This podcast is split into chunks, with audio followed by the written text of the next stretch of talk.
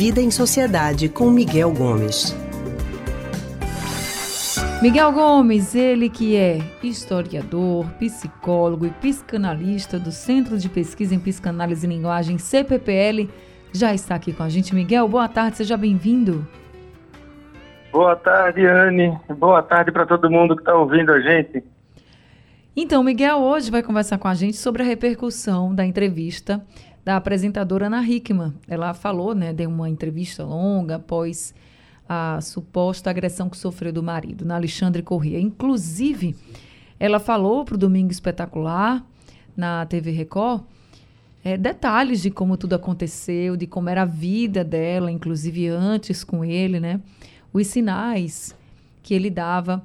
Na conversa, a apresentadora chamou Alexandre Correia de controlador, diz ter sido vítima de prejuízo financeiro e disse também que foi salva, acredita, porque ligou para um 90 durante a discussão e tudo, e a policial atendeu.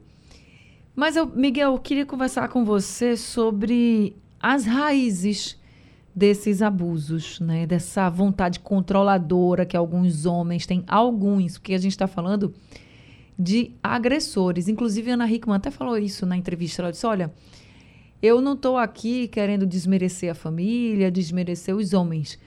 Eu estou falando de agressores. E ela está correta, nem todo homem é agressor. Mas a gente sabe que tem muitos agressores por aí, Miguel. Então, de onde vêm essas raízes desses abusos, dessa violência toda? Pois é, Anne. Nem todo homem é um agressor, mas culturalmente existe um machismo entranhado na gente que torna a gente potencialmente agressor.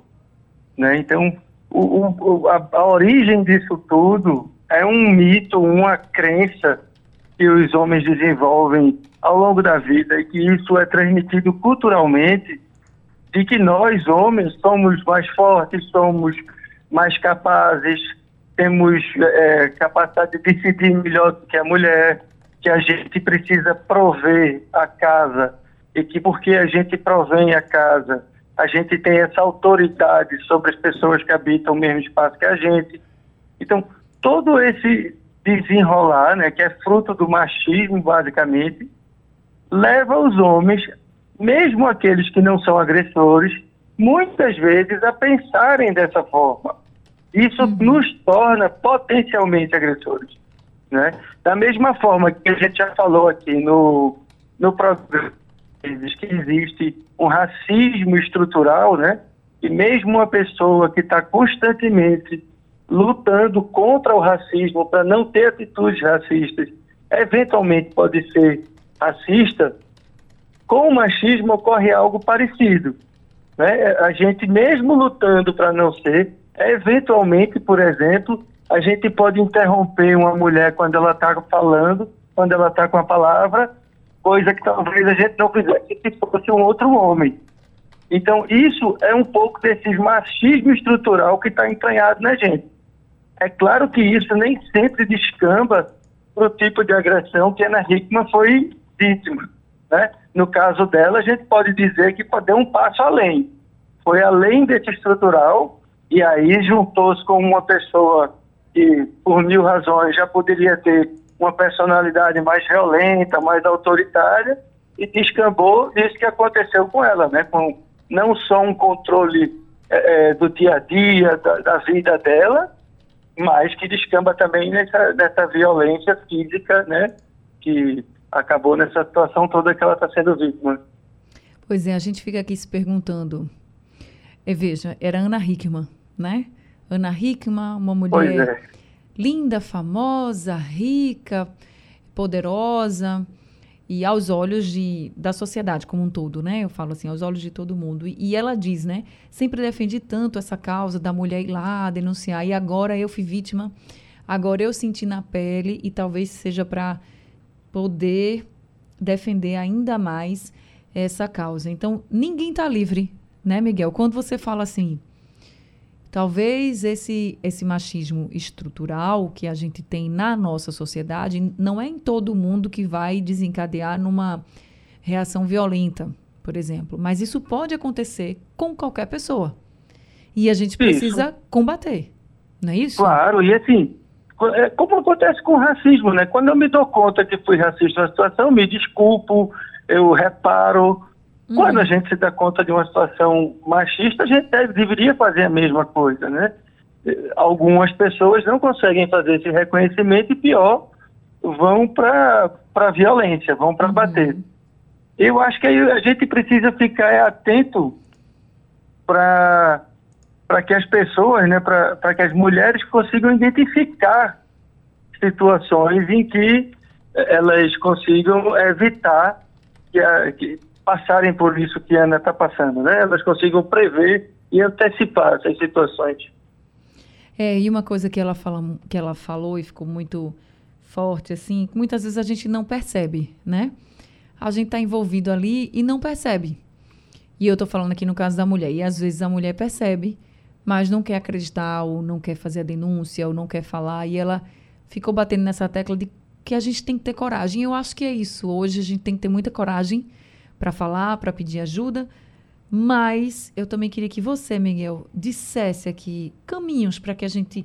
Para os homens que estão nos ouvindo agora e que se identificaram que em algum momento foram machistas e não querem chegar a esse ponto, eles já poderem repensar na vida e para a gente também poder combater e não deixar que isso se expanda tanto. Porque hoje o que eu mais percebo são casos e casos de mulheres que vêm sofrendo vários tipos de violência. Não é só a física, mas vários uhum. tipos de violência. Então, como é que a gente pode combater, além da denúncia, mas combater para não acontecer? Para não acontecer é, isso. É. Eu acho que as mulheres precisam ficar atentas aos né, em que os homens estão dando. E quando perceberem que estão sendo vítimas de algum tipo de violência, tem que fazer a denúncia, tem que ir atrás de alguma é, situação que resolva. Né? No caso de uma violência, acho que não tem dúvida de fazer uma denúncia. No caso de uma atitude machista dessas, que a gente poderia chamar de meio que estrutural, chamar o, o companheiro, o homem, para uma conversa franca para tentar explicar o que ela está sentindo e perceber qual o nível de sensibilidade dele em relação à situação. Uhum. E para os homens, Ana, eu acho importante, e eu acho que isso vale para as mulheres também, mas principalmente para os homens aqui, falando para os homens assim como eu, que eles percebam quando eles falam uma coisa para alguém, principalmente para uma mulher, que eles pensem assim: se fosse ela falando isso para mim, como é que eu ia me sentir? Sabe, uhum. eu acho que esse é, um, é uma boa medida para ele ir se dando conta de se ele está sendo violento, abusivo ou não. Da mesma forma, a mulher também. Quando o, o homem falar alguma coisa para ela, ela perceber se eu falasse isso para ele, como é que ele ia reagir? Uhum. Sabe, eu acho que esse é um bom diapasão para a gente percebendo o, o, se no discurso às vezes involuntário, a gente já está replicando atitudes machistas. Se a gente perceber que está, aí a gente precisa sentar e ter uma conversa franca com o nosso companheiro, com a nossa companheira. E aí, vou reforçar o que Miguel falou. Eu acho que também que essa campanha ela passa pelos homens.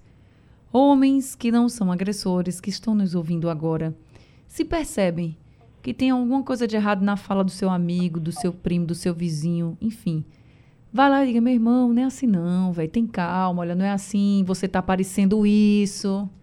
Porque aí talvez falte a voz, né?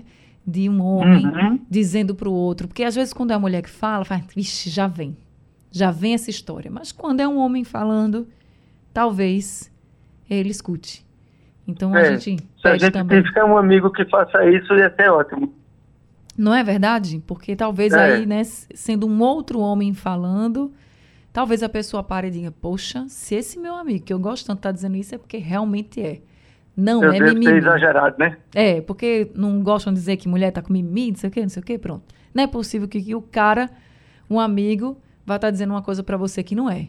Então, uhum. a gente também pede o engajamento aí dos homens que não são agressores. Miguel, muito obrigada por conversar com a gente. Eu sei que você é um desses homens que combate a violência contra a mulher, mas muito obrigada. combato, luto, mas reconheço que eventualmente posso cometer um deslize e quando isso fica claro para mim, eu tento reparar e me desculpar. É isso. Miguel Gomes com a gente sempre aqui, muito verdadeiro e muito reflexivo também. Miguel, até semana que vem.